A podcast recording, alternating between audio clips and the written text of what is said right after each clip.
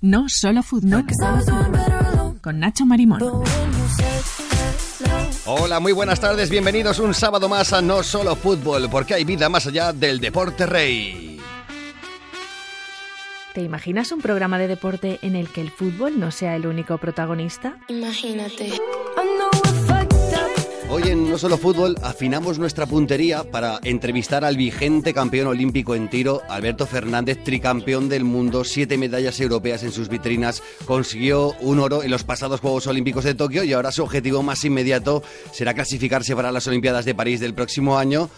Alberto Fernández, bienvenido a No Solo Fútbol, buenas tardes. Muy buenas, ¿qué tal? Bueno, este 2023, la verdad es que a nivel deportivo no ha sido el más brillante para ti. Eh, aún no has conseguido esa clasificación para los Juegos de París, pero eh, aún quedan posibilidades, ¿no? Este próximo año. Sí, aún quedan todavía eh, una Copa del Mundo y el Campeonato Europa y bueno, queda el, el- la clasificación por ranking también. Bueno, quizá ese campeonato de Europa es una de las maneras más asequibles de acceder a las Olimpiadas. Bueno, de las tres opciones, yo la que más me, gusta es la de la Copa del Mundo que hacen en Qatar, que es una Copa del Mundo eh, curiosa, porque es una Copa del Mundo que no va a haber premios, o sea, solamente ponen tres plazas olímpicas en juego y solo pueden ir los 30 mejores clasificados del ranking mundial. Al haber tres, la veo más factible y al ser menos competidores. Campeonato de Europa, pues solo ponen una y, y vamos ciento y pico tiradores. Y este 2023, ¿por qué ha sido un año malo para nuestro campeón olímpico de tiro? Pues mira, ha sido un año malo por diferentes motivos. En primer lugar, salud. Empecé el año muy mal, con, con muchas migrañas, no conseguía quitármelas. Después, cuando mejor estaba compitiendo, que acaba de ganar la Copa de España, tuve un cólico nefrítico. Estuve siete días ingresado y, y ahí vino, vino el desastre porque perdí peso, tuve que volver a hacer una culata para la escopeta, adaptarme a ella. Y, y mira, ahora este final de temporada ha sido brutal, lo he cerrado con unos números muy altos y ganando la última competición nacional del año, pero claro, las interesantes son las, las internacionales. Y bueno, pues a todo eso le sumas también la, la pérdida de familiares, pues bueno, ha sido un año un poco, un poco difícil. Bueno, lo personal, eh, claro que influye también en el rendimiento deportivo, sobre todo en deportes como el tuyo, en lo que lo mental, ¿no? Eh, Y la concentración es fundamental. Claro, en- es un deporte que, que más que físico, eh, bueno, la técnica influye mucho, pero claro, la técnica la tenemos depurada, son, son muchísimos años, pero la parte mental, pues hombre, es, lo que más te influye y, bueno, pues cuando, no es excusa, pero cuando uno no está bien de salud o- o tiene la vida personal que no, no, no está yendo bien, por esto que te comentaba del- de pérdidas familiares, pues bueno, pues es, es más difícil rendir al 100%. Y cuando el tema mental está ya al 100%, ¿cuál es ese punto clave para alcanzar la excelencia en, el- en este deporte, en el tiro? ¿La técnica, un poquito de físico? ¿Cuál es ese punto que te da el plus? Pues mira, si te soy sincero, cuando tienes el 100% en la parte mental, mmm, sale solo. Sale solo porque yo ha habido años que no he tenido la técnica a lo mejor en mi mejor estado, pero he estado al 95 o al 100% de, de parte mental y, y he, he ganado todo. O sea que, que básicamente es un deporte que, que, que la, la mente la mente es la que te, te hace estar arriba o estar abajo. Bueno, vaya que lo has ganado todo, eres ocho veces campeón de España, todos los títulos que hemos repasado antes, y si logras clasificarte para París, serán tus quintos Juegos Olímpicos, eso pocos atletas lo pueden decir, ¿eh? Sí, a ver, el, el- el- la ilusión es esa, ¿no? El, el conseguir ir a los quintos juegos y más ahora que, que, coño, venimos con una medalla de oro, ya no tenemos esa presión, ¿no? Que teníamos antes de, joder, que nos gustaría hacer una medalla, o sea, no la necesitas, pero la quieres, ¿no? La quieres en tu currículum. Entonces, bueno, pues sería una sería una ilusión, ¿no? Conseguir ir otra vez a, a unos juegos y competir con esa tranquilidad de tener medalla ya. Y ojo que tus retos no terminan ahí, porque tengo entendido que quieres acabar eh, tu carrera deportiva en los Juegos Olímpicos de Los Ángeles. A ver, siempre ha sido, siempre ha sido mi idea, ¿no? Eh, por, por seguir tirando, compitiendo sería toda la vida, ¿no? Pero, pero entiendo que hay que dejar paso a, las nuevas generaciones y bueno, pues ya me, me pillaría con 46 años. Los Ángeles, yo creo que es la edad, la edad buena, 46, 50 para, para retirarse de la alta competición, no de la competición. ¿No? De, de- de- del tema internacional y, y bueno pues hombre sería sería un sueño poder cumplirlo Hombre, ya estaría bien después de seis Juegos Olímpicos, algo maravilloso, porque tus primeros Juegos fueron en Pekín 2008. No sé cómo recuerdas esos- esas primeras Olimpiadas. Pues lo recuerdo, yo era muy joven, no tenía apenas experiencia en el tiro internacional. Lo recuerdo que me quedaba todo grande. Esos Juegos Olímpicos me quedaba todo grande. No tenía experiencia, no sabía moverme. Es verdad que llegué muy preparado, me preparé mucho, llegué tirando con un nivel excepcional, pero luego en la competición los nervios me, jugaron una mala pasada y, bueno, pues también de eso aprendí, ¿no? Aprendí y, me preparar para el futuro. para todo lo que venga. Bueno, te he escuchado decir también que en la actualidad estamos ante el mejor nivel de la historia internacional del tiro. Sí, sí, porque al final el tiro eh, ha evolucionado mucho, la gente cada vez se prepara más, Llevamos ya 30 años que no se cambia el reglamento, seguimos con la misma velocidad del plato, con los mismos gramajes de cartuchos y al final los tiradores pues nos adaptamos a ello. Y ahora mismo hay un nivel brutal, o sea, eh, en los Juegos Olímpicos de Tokio con 122 me quedé fuera, muerte súbita. Eso no se veía desde antes de Atlanta 96.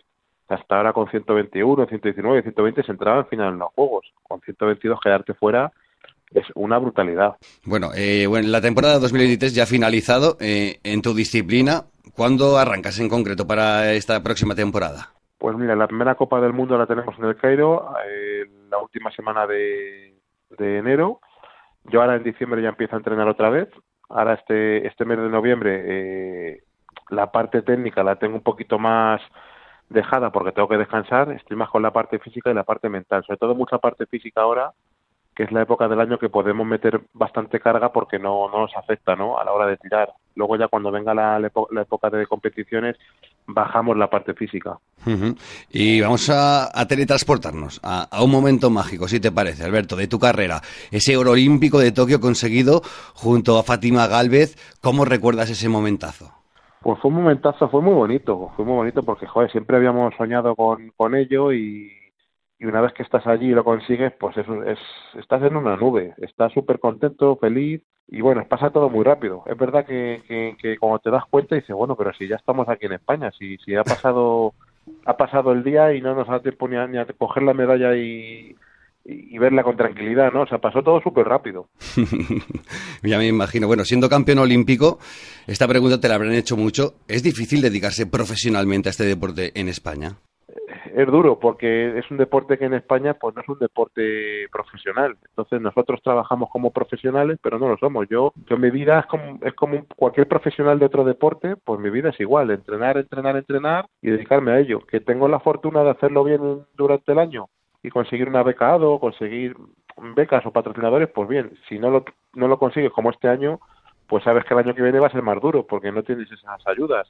Es un deporte que, que tienes que arriesgar mucho. Yo en su día arriesgué mucho y quise dedicarme a ello y bueno, pues pues esa apuesta que hice me, me salió dentro del todo, me salió bien, ¿no? Conseguir a, a cuatro Juegos Olímpicos, campeón del mundo, de Europa, oro olímpico, o sea que bueno, pero es una rega, es, es, es, un, es una, una apuesta regada. Sí, sí. Es un deporte que, que, que mm, que es mayoritario. Lo que pasa es que es un deporte que no es mediático. Yo, yo quiero entender que porque hay armas de por medio, pero realmente es un deporte que, que tiene una afición brutal en España. O sea, los campos de tiro cualquier competición nacional, 300, 400 escopetas, eso es, en pocos deportes lo ves. Bueno, pues asumimos también el mea culpa por nuestra parte, porque es verdad que los medios deberíamos dedicar más a este tipo de deportes y, después todos queremos una medalla olímpica cada cuatro años, pero para eso también tenemos que apoyar a los que estáis ahí currándolo todos los días, ¿no? Claro, al final esto es, es un... Tenemos que ser un equipo todos, ¿no? Al final, al final los deportistas, los medios de comunicación, si los medios de comunicación pues pues a todos los deportes les dan les dan más visibilidad también pues pues los patrocinadores se animan más no te ven más por los medios te patrocinan te buscan más ayudas y, al final puedes conseguir más retos eh, yo creo que tenemos que ser todos un equipo bueno, antes nos hemos transportado un momento mágico de tu carrera. Yo quería transportarme al, al, primero de todos, al que hizo que naciera tu pasión por el tiro. ¿Cuándo fue eso? Pues mira, yo siempre iba con mi padre, mi padre es aficionado al tiro, ¿no? Y al tiro, pues bueno, de, el tiro amateur, el tiro de, de hobby, ¿no? De ir de vez en cuando con los amigos a tirar unos tiros al, plato y tal. Y siempre iba con él y me encantaba, me encantaba ir. Y cuando ya, cuando ya por fin me dejó tirar un plato por primera vez, tenía yo ocho años o así, y tiré el plato y lo rompí. y en ese momento, pues, pues yo sabía que, vamos, ya lo sabía antes porque siempre iba con él, pero bueno, en ese momento fue como la, la, la gota, ¿no? Que, nunca me veía y nunca soñaba como ser campeón del mundo, ni olímpico, ni de hecho ni campeón de España. O sea, mi, mi, mi sueño era tirar al plato con mi padre los fines de semana entre amigos, sin competir y sin nada. Lo que pasa que, bueno, pues luego, yo tuve la, fortuna de llegar a más. Me imagino que también otro momento importante será eh, en tu vida cuando decidiste, ojo, que tiro muy bien y si me dedico profesionalmente a esto. Pues ese momento fue un poco, animó mi padre, ¿no? Yo trabajaba como chofer, se me estaba dando muy bien a, nivel nacional, tenía, tenía la puntuación para el equipo nacional para poder salir y me llamaron del equipo nacional y mi padre dice, bueno, pues joder, pues, pues prueba, prueba un año, prueba un año a ver si consigues la clasificación para, para París y, y prueba, prueba, prueba en el equipo nacional, o sea, como ya me habían llamado y tal, y, eso fue lo que hice y pues bueno, con la, fortuna de conseguir esa plaza y, ya enganchar y seguir en el deporte de alta competición. Alberto Fernández, campeón olímpico, tricampeón del mundo, siete veces medallista europeo, ocho veces campeón de España. Esperamos verte en París el próximo año dándonos una nueva medalla olímpica. Toda la suerte del mundo. Muy bien, pues muchísimas gracias por, por vuestro programa y por contar conmigo. Muchas gracias.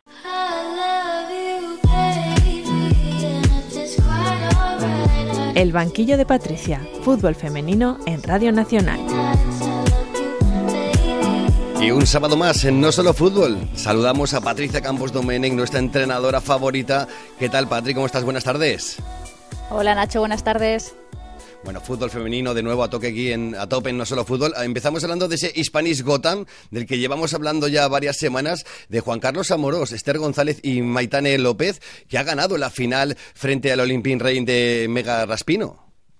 Sí, el equipo del entrenador ex del Betis, Juan Carlos Amorós, que por algo ha sido nombrado mejor entrenador de la temporada, se plantó en su primera final de la historia.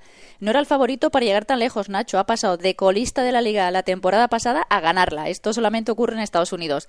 En los playoffs, en cuartos, vencieron al ganador de la Challenge Cup, el North Carolina Courage, y en semis al Portland Thorns, campeón de la National Women's Soccer League la temporada pasada ha ganado la final contra el Olympique Reign, el equipo de Megan Rapino, que por cierto se marchó lesionado en el minuto 3 en su último partido como profesional y siendo una final. Terminó el partido 1-2 y Esther González, la ex del Real Madrid, metió un golazo de cabeza que dio la victoria a las suyas. Esther está haciendo un año magnífico, campeona del mundo con España y ahora también reinando en una de las mejores ligas del planeta. Bueno, si Esther se está saliendo en el Spanish Gotham, quien se está saliendo también al otro lado del charco aquí en España es el Barça. Está que se sale, ¿no? Sí, sí. Frente al Villarreal, el Barcelona consiguió su primera goleada a domicilio, 0-6 con dobletes de Aitana y Osoala, una Aitana que ofreció el balón de oro a la afición culé en Montjuïc antes del partido de sus compañeros frente al Alavés. Un Barça Nacho que ya venía de golear al Sevilla por 8-0. Ahora mismo tiene 34 goles a favor y solo dos en contra. Como sigue así va a batir el récord que consiguió la temporada 21-22 de 159 goles. De nuevo otra temporada más donde parece que va sobrado de calidad y con una gran diferencia sobre el resto. Oye, y vaya derbi bonito dejó la pasada jornada ese Levante Valencia. Sí, un campo como el Cita de Valencia con muchos aficionados, como no podía ser otra manera en un derby que se llevó Levante por 3 a 1. Un partido, Nacho, eso sí, marcado por la expulsión de María Molina, la ex del Barça, en el minuto 26, y el partidazo de Mayra Ramírez, que vuelve de lesión, que ya marcó la pasada jornada frente al Madrid y que es una jugadora que revoluciona partidos y tiene un gran impacto en el juego de las granotas. Este triunfo las acerca a Champions, empata puntos con el tercero con el Madrid CF y mete distancia con el Atlético de Madrid que ya lo tiene a dos. Y vamos a lo más inmediato, ¿qué partidos vamos a poder ver este fin de semana? Por una jornada apasionante con el primer clásico de la temporada. El Barça recibe al Real Madrid en Montjuic el domingo a las 12 del mediodía. Un Barça que le saca tres puntos al Madrid y diez goles de diferencia. Tan solo han encajado dos tantos. El Madrid perdió en casa frente al Levante, pero recuperó los ánimos venciendo la Real Sociedad por 7 a 1 y así encarar el clásico con la moral por las nubes. Un Real Madrid que ha perdido a Carlos Weir con una lesión de larga duración y está intentando que su nuevo fichaje Signy Brun junto a Naomi Feller sean las encargadas de conseguir los 19 goles que marcó la escocesa ella sola la temporada pasada. De momento, tan solo una derrota para el Real Madrid y tendrá delante a un equipo que no sabe lo que es perder esta temporada, que ha recuperado a Graham Hansen, que poco a poco Alexia va cogiendo su nivel y que tiene una de las mejores plantillas del mundo. Bueno, por supuesto, marcamos ese partido en rojo, pero además del clásico, eh, ¿qué enfrentamiento no te destacarías? Mira, el Madrid CF Atlético de Madrid, duelo europeo. El Madrid CF ha perdido un poco de fuerza después de la derrota contra Levante en casa. El Atlético de Madrid no quiere alejarse de esos tres primeros puestos que dan acceso a Champions. Los separan dos puntos. Además, Nacho, de un partido de infarto por la parte de abajo, un Eibar con cuatro puntos recibe el Sporting de Huelva, último clasificado que todavía no ha ganado ni un partido esta temporada y tan solo tiene un punto de un empate conseguido frente a Levante Las Planas. Pues como siempre, muchísimas gracias, Patricia Campos Domenech. A ti un besazo el ritmo del deporte. Y hoy despedimos el programa con los gustos musicales de nuestro invitado de hoy, el campeón olímpico Alberto Fernández, que además de campeón olímpico es músico y melómano. A ver, yo con la música tengo buena relación, yo es mi pasión, o sea, la música es mi pasión, es lo que lo que cuando no estoy tirando al plato estoy continuamente con, música o pensando en música, escuchando música o con el grupo tocando, o sea, que es una, una cosa que es mi vida. Sí, porque además de una escopeta, para que los oyentes lo sepan, tú tienes también una guitarra y de hecho tienes un propio grupo de música. Sí, tengo un grupo de música que formamos hace unos cuantos años, los Hyperman, que a los, que mando un saludo desde aquí. Y bueno, pues, pues estamos siempre reuniéndonos para ensayar, para dar conciertos y, estar todo el día con la guitarra encima. Y es un grupo homenaje de Hombres G. Sí, empezamos con la haciendo cancioncillas, ¿no? un poco del pop español y tal, y, se nos daba bien el tema de Hombres G, porque al, cantante a mí nos gustaba mucho, y al final, pues bueno, pues era con lo que la gente nos, nos llamaba, ¿no? Nos, llamaban para hacer conciertos de tributo a Hombres G, y bueno, pues afortunadamente también tenemos buena relación con ellos, y, alguna vez pues charlamos con ellos, y, son unos tíos muy majetes que súper agradecidos, ¿no? De que nos traten así cuando nos ven. Bueno, yo que la última pregunta de todas quería hacerte la, sobre tu canción. Si tienes alguna canción que te motive especialmente durante los entrenamientos o antes de competir. Pues hay una canción que a mí me pone las pilas, que es Voy a pasármelo bien de los hombres.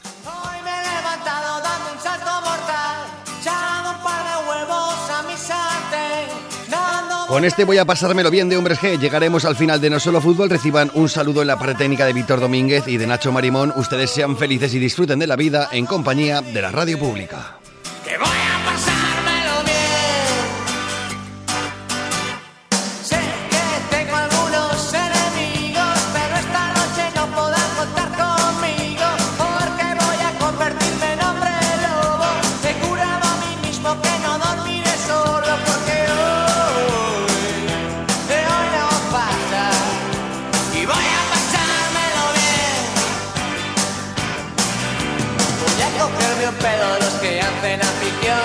Iré arrastrando a casa con la sonrisa puesta.